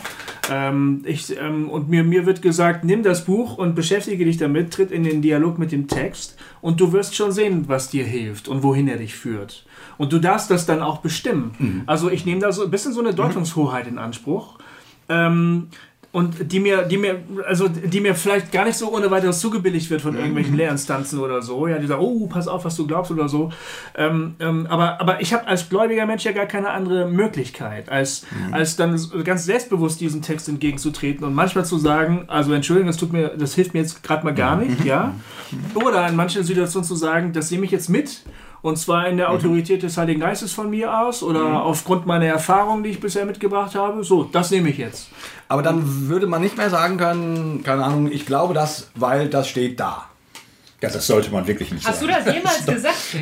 Naja, ich, ich In, in ja, Phasen- natürlich habe ich das früher das so, so ja. gesagt. Ja, aber nicht seit ich Ja. dich kenne. ja, Nein, wenn Hiob Gott beschimpft, kannst du doch nicht sagen, ich glaube, das ist wahr, dass Gott ein Raubtier ist, der den Hiob ganz schön. Also, es passt ja gar nicht zu den. Ja, natürlich, aber ich meine, so vom, im Sinne von Ja. einer Orientierung. Ja. Ähm, ähm, ähm, also ich frage natürlich deswegen, ne? ich Ja. komme ja aus der charismatischen Welt. Ja. In seinen Wunden sind wir geheilt. Jesaja 53. klare Verheißung. Das heißt, du bist geheilt. Genau, also wenn du krank bist, dann hier steht es, in seinen Wunden bist du geheilt. Also da wurde das immer sehr, sehr praktisch Äh, angenommen und geglaubt und, und dann halt, äh, wenn es halt nicht funktioniert hat, dann war halt echt scheiße. So, Ja, ja. Ne? Und Fakt ist, es funktioniert halt nicht im, immer, sondern ganz oft nicht. So, und dann ist immer die Frage, ja, warum funktioniert es nicht? Äh, weil du, äh, weil was anderes damit gemeint ist, es ist doch das Wort Gottes, oder weil du, du selber schuld bist, oder ne, es gibt dann tausend Fragen. Und meine, und ich bin ja nicht mehr an dem Punkt, dass ich sage, und deswegen ist das so. Ich, ich will nur sagen, also ähm, ähm, ähm, vom, vom geistlichen Bereich gibt es so viele Deutungen, die sich berufen auf bestimmte Stellen. Mir wird vergeben, weil hier steht, wenn du deine Sünde bekennst, dann ist er treu und gerecht, dass er sie dir vergibt. Boom. Erster Johannesbrief. So, das wird, äh, und das nimmst du und sagst, und deswegen verzeiht mir jetzt Gott. Wenn das stimmt, was wir gerade gesagt haben, ja, dann ist das alles äh, doch Quatsch. Oder, also, also verstehst du, meine Frage ist, wie, gibt es, also ich glaube ja, nicht, dass das Quatsch ist. Und ich, äh, ähm, ich, ich will nur irgendwie deutlich machen, dass es halt manchmal so schwierig ist, sich in dem Wald zurechtzufinden und sich zu orientieren und zu sagen, äh, die Aussage, oder wenn Jesus sagt, liebet eure Feinde. Ähm, ja, und die einen sagen, gut, wenn, wenn wir jetzt den IS äh, da eine Atombombe draufschmeißen müssen, dann ist, dann, dann ist das auch Gottes Wille. So, gibt's ja, ne, Christen, die, die das sagen, die an diesem Punkt eine Grenze machen, dass sie sagen, äh, liebe eure Feinde, das ist, äh, du persönlich sollst die lieben, ähm, aber, aber, aber nicht äh, und, und so weiter. Und, und wie findet man sich denn so zurecht? Ich glaube, es bleibt bei der Antwort, es gibt überhaupt keine Methode an sich oder keinen Weg an sich. Es, es gibt hilfreiche Impulse. Das eine ist natürlich, ähm, nicht mit seinem Privatschädel über der Bibel das klarkriegen wollen, sondern in der Gemeinde. Das Wort ist der Gemeinde gegeben. Wir sind mit anderen Christen im Gespräch und versuchen da klarzukommen. Jetzt glaube ich persönlich, dass Theologie ein bisschen helfen kann. So, dass also Kommentare oder Hintergründe oder so, die würden etwa rauskriegen, dass Jesaja 53 niemals damit zu tun hast, dass du ein verbrieftes Recht auf gesundheitliche Heilung hast. Das wohl aber der erste Johannesbrief, das wirklich mit Brief und Siegel zusagt, wenn wir äh, bekennen und Vergebung zugesprochen bekommen, können wir uns da, so, das eine ist eben richtig und das andere ist falsch. So, und wenn man das 10, 20, 30, 40 Mal gelesen hat, dann wird man darin immer sicherer. Also, ähm, es sind fallbezogene Einzelfragen. Manches kann man sehr eindeutig und klar beantworten und andere Fragen sind einfach sehr komplex, was es im Krieg erlaubt. So, wie viel Krieg und wie ist das richtig und, und so. Da gibt es keine eindeutige Antwort drauf. Weder für immer Krieg, wenn du stärker bist und sicher bist zu gewinnen und auch nicht für niemals Krieg, lass dich lieber ausrotten. Wird schon, das ist, da, da muss man einfach gucken, wie die Lage ist. Und das sagt die Bibel einem dann auch nicht mehr. Ne? Es gibt also auch nicht nur den einen Zugang zu den biblischen Texten, sondern das ist jeweils auch von dem biblischen Text, den man gerade vor Ja. sich hat, abhängig, Ja. wie ich damit jetzt gerade umgehen kann oder Ja. nicht. Wenn ich sage, äh, dieser Psalm 91 oder was mit den 10.000, 1000, so, wenn das nicht stimmt, dann stimmt 1. Johannes 1, Vers 9 auch Ja. nicht. Ne? Das, ist, so, also das ist unmöglich, so kann man mit dem Text nicht umgehen. Ja. Ja. Ja. Ja, genau. Aber es macht natürlich deutlich, dass uns das anvertraute Buch, ne, dass es halt äh, vielschichtig ist und man nicht einfach aufschlagen kann und sagen kann, so, und das ist jetzt Ja. der Satz der Stunde. Ja, Das das, ist so wissen hoffentlich auch die meisten. Also ich bin ja dafür, dass es mehr aufgeschlagen wird. Ja. Also ich finde, man, man, man sollte nicht das Bibellesen so kompliziert machen, dass jeder denkt, boah, da fange ich gar nicht erst an, weil wenn ich da nicht einen Theologen nehme, komme ich. Man, man sollte es lesen. Ich, ich glaube, es gibt einen einfachen Bibelgebrauch, wo ich einfach erwarte, dass es ein Wort auf dem Weg ist. So und Schluss und Punkt und fertig brauche ich keine griechischen Vokabeln für. Und manchmal möchte man wirklich Dinge verstehen. Na, da kann man, muss man vielleicht ein bisschen Arbeit intensiv reinstecken und auch einen Expertenfall zu hören. So, aber ich finde, der einfache Bibelgebrauch, dass man mit einer Losung sich irgendwie was mitgeben lässt, das, das finde ich schon schön und irgendwie kann ich mir auch keinen Glauben ohne sowas vorstellen. Darin zeigt sich ja schon, wir, wir leben nicht aus uns selbst, sondern aus dem, was uns zugesagt wird von Gott her. Und irgendwie ist das so der, der Rhythmus des Glaubenslebens, das Hören und äh, Vertrauen und, und Weitergehen, Weitersagen und, und so. Ne? Das gehört halt zu dieser erfahrungsoffenen Spiritualität. Ich fand ja sehr interessant, dass du geschrieben hast, dass dieses ähm, äh, die Bibel lesen und einfach für wahr halten die, und die, die, die ähm, dass es keine Widersprüche gibt und dass das wirklich alles hundertprozentig und so ist und so. Das ist ein relativ modernes Phänomen, habe ich das richtig verstanden? Oder, oder, oder, oder gibt es das in, in, der Kirchengeschichte schon irgendwo anders auch, dass Leute sagen, so, ich lese das jetzt so und genau so, bums, äh, nehme ich das auch für, für mich in Anspruch. So. Ich meine, die Frage ist kompliziert. Also im 19. und 20. Jahrhundert ist es dann ein, ein, eine wiederaufbrechende Welle, die im 20. Jahrhundert kommt. Die Orthodoxie des 17. Jahrhunderts. Die hat natürlich versucht, aus der Bibel ein Gesamtsystem zu machen. Was das die war ganze die Welt lutherische erklärt. Orthodoxie. Ne? Die lutherische und die reformierte Orthodoxie, die Ah, ja, äh, richtig. Neuscholastik katholischerseits bis ins 19. Jahrhundert macht das im Grunde auch. Hm. Nur das sind ja Projekte, die ziemlich krachend gescheitert sind und wo die Großkirchen sich dann irgendwann von dieser Form auch des Theologietreibens radikal gelöst haben, weil es sich einfach nicht bewährt. Ja. Im Altertum, Antike, Mittelalter, das ist mit heute nicht so leicht vergleichbar. Da sieht man auch, dass die viele Fragen sich überhaupt nicht stellen, ehrlich gesagt. Diese ganzen historischen Fragen haben die gar nicht. Die leben aber natürlich auch in Weltvorstellungen, die weitgehend antik sind, bis in die Lutherzeit. Also die, die kriegen da keine Bauchschmerzen bei der Urgeschichte. Das ist so. Das ist für die ganz normal. Nicht? Und danach kommen lauter Entdeckungen, dass das sich anders darstellt. Und dazu muss man aber auch sagen, es gibt in der alten Kirche auch ganz klar eine Reihe von Kirchenvätern, die im Grunde sagen, die Urgeschichte, das ist nicht historisch, das ist nicht wortwörtlich, sondern es ist von vornherein symbolische Darstellung, was mit dem Menschen und mit Gottes Weg, mit der ganzen Menschheit ist. Das gibt's Allegorie, ne? Allegorie, genau. Ja, Ja. Ich würde sagen, letzte Fragerunde, denn wir müssen Genau. allmählich äh, zur Landung ersetzen. Lass uns nochmal zum Thema Mystik kommen. Der Gläubige der Zukunft müsste ein Mystiker sein. Warum? Warum? Das ist ja eine Karana. Zitat, Karana, Ja. katholischer Theologe und so weiter. Und, ähm, Wie ist das der Fußballspieler nochmal? Nee, Helmut Rahn war das. Rahn. Helmut Rahn, das war ein anderer. Ja, ja. Äh, oder Helmut Kohl. Nee, der Keiner. Mystik auch gut. Ah, es ist ja ähm, zunächst mal eine Beobachtung. Die Beobachtung ist die, Menschen glauben nicht mehr, weil es sich so gehört. Sie glauben nicht mehr aus Tradition, nicht mehr aus bloßen konventionellen Gründen, sondern es muss sie persönlich ergreifen. Es muss äh, etwas sein, was in ihren persönlichen Erfahrungen sich bewährt hat, sonst glauben sie nicht. So, und ich glaube, das hat sich äh, bewährt, dies Wort. So entwickelt sich die Welt. So entwickelt sie sich auch weltweit. Traditionelles Christentum gibt's noch. Aber wenn das nicht äh, in irgendwelchen Lebenserfahrungen sich immer wieder erneuert, ähm, Menschen lassen irgendwann die Verbindung los. Sie verabschieden sich aus dem ganzen Raum des Christentums. Es ist dann auch nichts mehr. Also insofern würde ich erstmal sagen, es ist eine Beschreibung der Welt, wie sie ist, und ich stimme der Beschreibung zu. Zweite Frage aber ist natürlich, was meint er mit Mystik und kann man da was machen? Oder ist es gefährlich? Müsste man davor warnen? Das ist die zweite Frage. Rana nimmt dieses Wort erstmal sehr allgemein. Er sagt in diesem Zitat, er wird ein Mystiker sein, das heißt einer, der etwas erfahren hat. Und ich finde, man sollte es auf dieser allgemeinen Ebene erstmal lassen. Es gibt eine Definition von Mystik, äh, auch etwa bei Gerd Terstegen, Pietismus, äh, Gott ist gegenwärtig und, und so weiter, die sich so anschließt an den Sinn, äh, Mystik, das ist die Erfahrungserkenntnis Gottes. Es ist ähm, das praktische, erfahrungsmäßige Innewerden ähm, der Gottesbeziehung, also nicht das reine Kopfwissen, sondern es ist die Herzenserkenntnis Gottes, die in meinem persönlichen Leben fühlbar und spürbar wird. So, und mit so einem allgemeinen Mystikbegriff bin ich unterwegs. Ich sage das äh, deshalb, es gibt manche Leute, die unter Mystik irgendwas verstehen, was sie radikal ablehnen. Und dann sagen sie, es ist Esoterik und es ist äh, Geistfunken in der Seele und es ist Einswerden mit dem Absoluten und das ist Selbsterlösung. Das stimmt historisch alles fast gar nicht. Das sind extreme Ausläufer von Mystik. Also wer so über Mystik redet, verfehlt das äh, Phänomen. Und ich sehe auch sonst da nicht viel Brauchbares drin.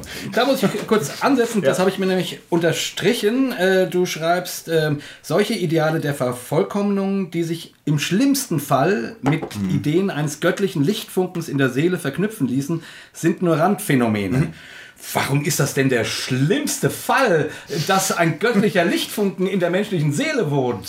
Nein, das äh, müssen wir so, so sagen. Also das wäre ja eine... Da habe ich ein dickes Fragezeichen ja, dran Okay, das ist super. Ja, es ist eine gnostische Idee, äh, ganz schlicht zu sagen, ich bin gar nicht von hier.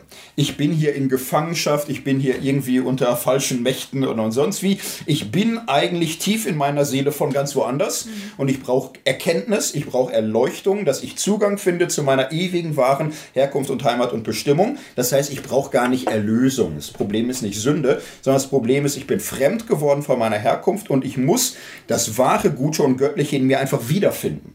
So, und das ist ein anderer Religionstyp. Das ist eine, eine gnostische Form der Erlösung durch Erleuchtung, durch Rückkehr in meinen wahren Wesenskern. Und das ist dann einfach etwas anderes als die christliche Idee einer Umkehr, einer Reue, einer Erneuerung, einer Versöhnung, ein Vertrauen. Das ist ein anderer Religionstyp. Wenn man für sich das so deutet, dass der Lichtkern meine Gott-Ebenbildlichkeit ist und ich das, also man kann das äh, aus der Tradition rausnehmen und das positiv füllen, dann ist ein Fragezeichen berechtigt. okay. Und es, es gibt bei Meister Eckhart, aber das wäre jetzt zu kompliziert, aber bei Meister Eckhart gibt so den Punkt, da kann man lange darüber diskutieren, ob er den Seelengrund in einer solchen Weise gemeint hat. Hat er nicht ganz, aber Eckhart ist in gewisser Hinsicht auf der Grenze, schon ein bisschen auf der Kippe. Also da, da kippt's. Ich, ich lese Wohin, den ganz wo, gern. wohin kippt er denn? Ähm, er, er kippt in eine Richtung, wo man im Grunde sagen kann, der Zusammenhang von, von Sünde und Christus und Erlösung, man könnte das da auch einfach rausnehmen und vieles würde, viele Predigten würden immer noch schön sein. Du meinst jetzt Meister Eckert und Pumuckel. Den, genau, klar. Nee, es gibt so einen Mystiker, Meister Eckert. Ich dachte, Ich wollte nur, dass du, ich kenne den schon, ich wollte nur, dass du unseren Hörern nochmal erklärst, dass das, Ach, wir haben ein, so fantastische Hörer, die lesen dass das, dass das ein. einer der bekanntesten christlichen Mystiker Ja. aus dem Mittelalter ist, Meister Eckert. Der durchaus auch einige Sachen äh, geschrieben hat, die sehr esoterisch klingen ähm, und die aber Menschen, die auf dieser äh, Ebene ticken, Mhm. Ja. äh, anspricht. Und äh, Ja. wie gesagt, der Lichtfunken der Seele, würde Mhm. ich sagen, das passt eigentlich gut zu Meister Eckert.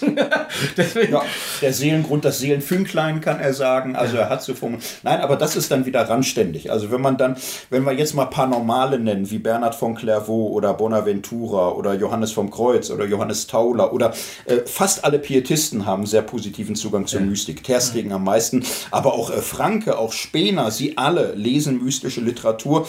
Das ist zum Beispiel auch so eine sehr neue, meines Erachtens falsche Entwicklung, dass es ganz fromme Menschen gibt mit großen Aversionen gegen Mystik.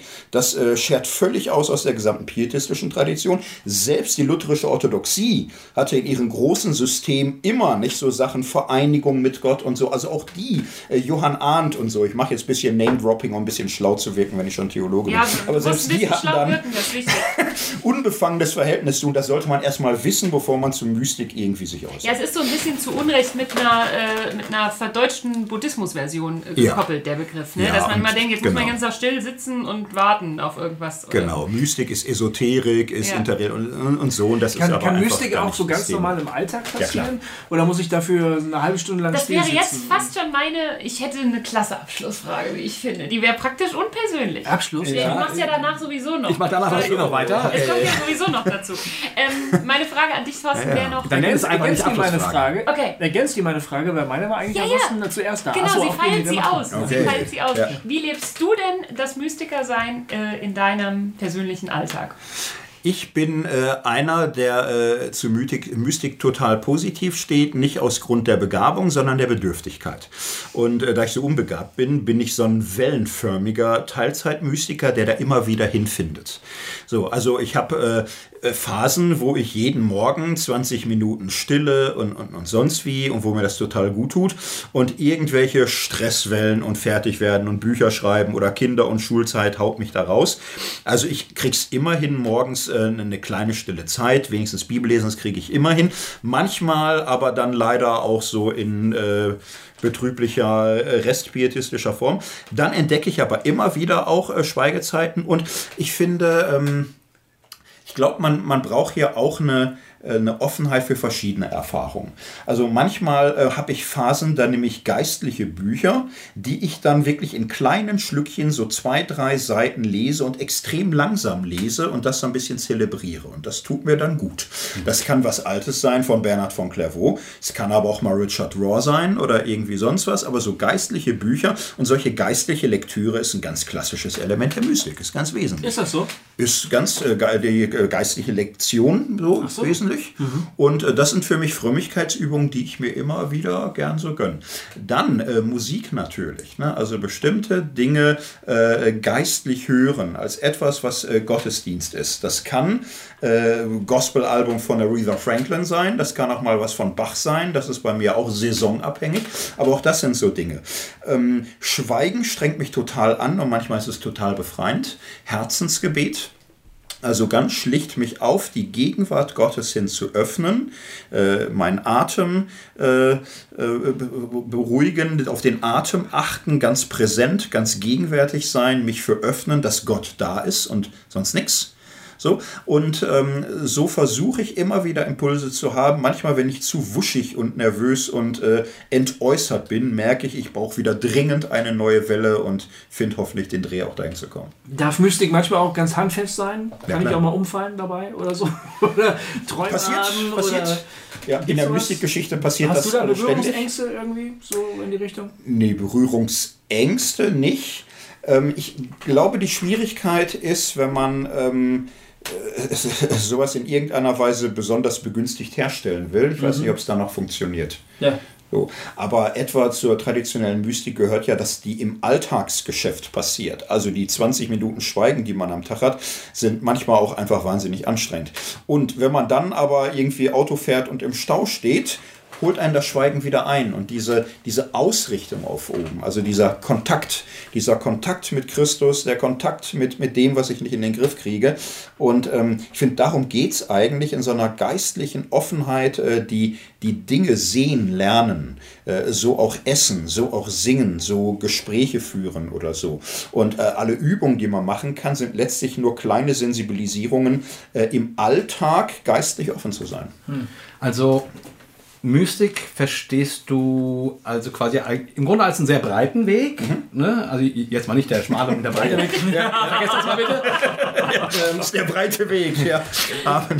Sondern, äh, also nicht in dem Zusammenhang, Der sondern dritte. genau, der, der dritte und breite Weg. Und ein tolles Drogenerlebnis auch noch, weil er so breit ist, aber Ja. äh, egal. Ähm, nee, ich meine, also es- du, du siehst da jetzt nicht irgendwie, keine Ahnung, äh, äh, man sollte das nach dem und dem Schema, der und der Regel machen, sondern da gibt es wahrscheinlich auch je nach Persönlichkeitstyp äh, verschiedene Elemente, verschiedene Sachen, die man ausprobieren kann. Ja. Aber es geht immer, wenn ich das richtig äh, verstehe, um ein um, um sowas wie, wie eine Schärfung, eine Ja. innere Schärfung. Ja. In Richtung oben und vermutlich auch in Richtung Welt. Absolut. Ja. Ne? Äh, Und wahrscheinlich auch in Richtung mir. Genau, Also, genau. liebe Gott von ganzem Herzen äh, und deinen Nächsten wie dich selbst. Genau. So, dieser Dreiklang, den, den es ja in diesem äh, Dreifachgebot der Liebe gibt. Äh, Warum nennt man das jetzt Mystik und nicht einfach nur Gebet? Man muss das überhaupt nicht Mystik nennen. Das, kommt von, von, von diesem Rana-Zitat und man hat es natürlich viele Jahrhunderte, fast Jahrtausende lang hat man es so genannt. Ähm, Mystik, also es hat eine Geschichte, die wertvoll ist und letztlich hat sie ähm, zwei wesentliche Pole, die in meinem Buch gerade hier verkörpert sind. Das eine ist das Bewusstsein der Unverfügbarkeit Gottes, dass Gott geheimnisvoll ist, verborgen, unbegreiflich, unverfügbar und das nennt man in der mystischen Tradition negative Theologie. Und das ersetzt ja nicht das Reden über Gott, sondern ist ein äh, Grundton, der alles Denken und Reden über Gott begleitet, dass Gott darin der geheimnisvolle, unsagbare, unverfügbare, unaussprechliche ist und bleibt größer als alles, was wir denken können. Und das andere sind die Erfahrungen für Gottes Präsenz, für seine Gegenwart, für äh, das berührt worden und angefasst werden von ihm.